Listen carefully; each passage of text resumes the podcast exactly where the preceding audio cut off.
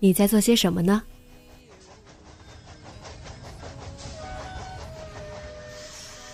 你将要去到哪里？女侠生活手记，和我一起记录生活的点滴。这里是荔枝 FM 幺八零八四，昨天的你的现在的未来。这周你过得好吗？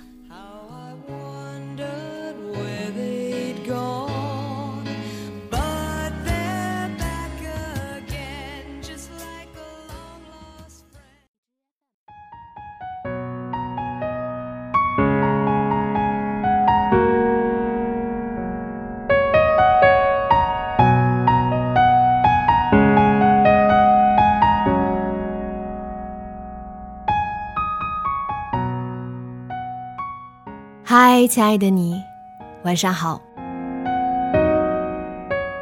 今天想和大家分享一篇关于宠物的随笔。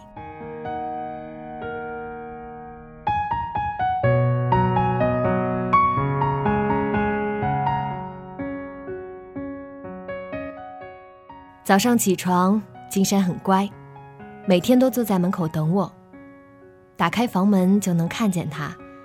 成为了一种习以为常的存在。忘了告诉你，金山是我养的一只小博美。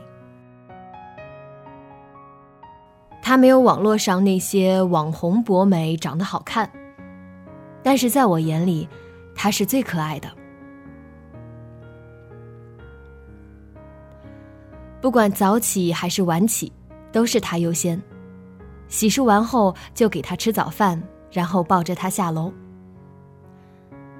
每天都是一开始很老实，快要到花园广场的时候就开始激动，用脚踹着我的腰。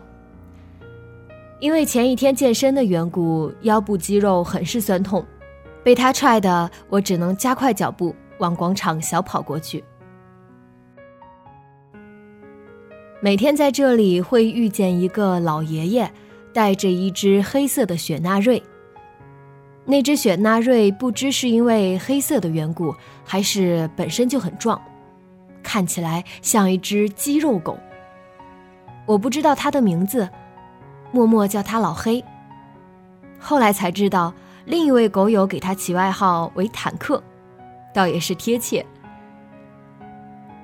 老黑的爷爷从来不会像我们这般遛狗，其实我们也不知是人遛狗还是狗遛人了。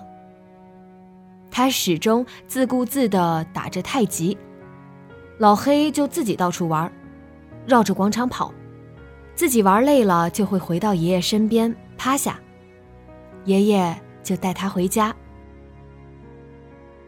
这是我看见的老黑和爷爷的生活。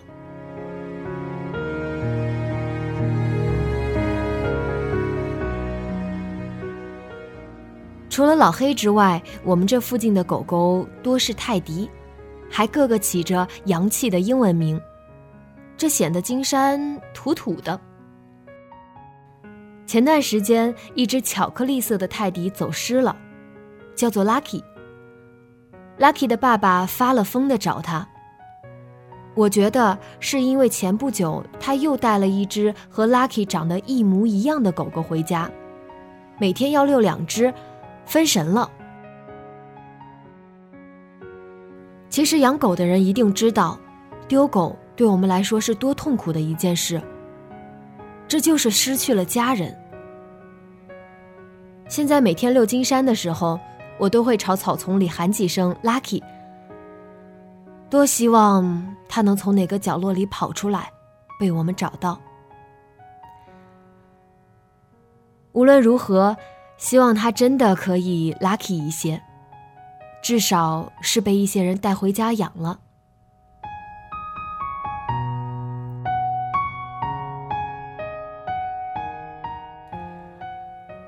这附近还有一只人气特高的萨摩耶，叫做钢蹦。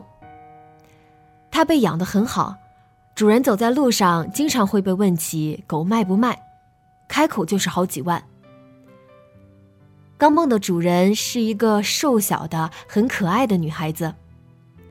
关于它和它的主人，还有一段神犬佳话在我们这儿流传呢。有天晚上，钢蹦的主人夜里起来去洗手间，迷迷糊糊的，外加洗手间地上有水，就摔倒了。这一摔正好砸在了马桶上，当时就晕过去了。一个独居的女孩子，这种时候是不可能指望英雄救美的。可英雄偏偏来了。钢蹦冲进厕所，朝着主人叫，狂吠，还用爪子按主人的腿。失去意识的女孩真的被钢蹦唤醒了。可这时候，女孩的上半身已经疼到不能动弹。他清楚的知道自己的肋骨一定是受伤了。可是摔倒的时候，手机也被甩了出去。他想拿手机，却无能为力。他试图让钢蹦帮他把手机叼来，可又觉得这不可能。没想到，钢蹦真的走过去，把手机叼了过来，放在了主人的手边。女孩子用尽全身力气拨打了幺二零，去到医院就被查出肋骨骨裂，住了两个多月的院。钢蹦也是乖乖的寄养在其他人家里，丝毫没有胡闹。这是钢蹦和姐姐的故事。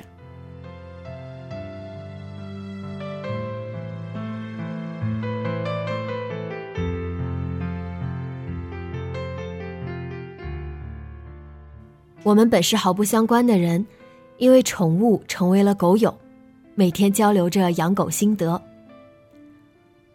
我不知道他们的生活，但我却窥见了他们生活里最柔软的一部分。我们也都很有素质，都会给狗狗收拾残局，这广场一带的卫生也不会因此变得糟糕。不过老黑的爷爷从来不收拾。所以我们都不和他玩。这一段生活，这一部分的我，也成为了生活里我最喜欢的片段。我不是工作狂，坐在电脑前哒哒哒按键盘；我不是主播，对着话筒不停说。在这个时间里，我只是扮演着一只狗狗的人类妈妈。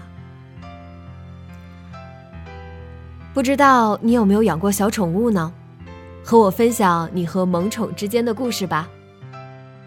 如果你也能找到生活里最柔软的片段，不需要多，就是能让你最享受的那一部分，那就够了。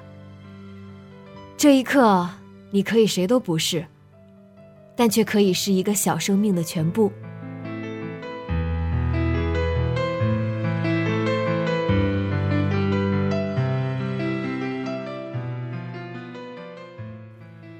在节目下方留言，告诉我你的故事吧。今天的节目就到这里，节目原文和封面请关注微信公众号“背着吉他的蝙蝠女侠”。电台和主播相关，请关注新浪微博“背着吉他的蝙蝠女侠”。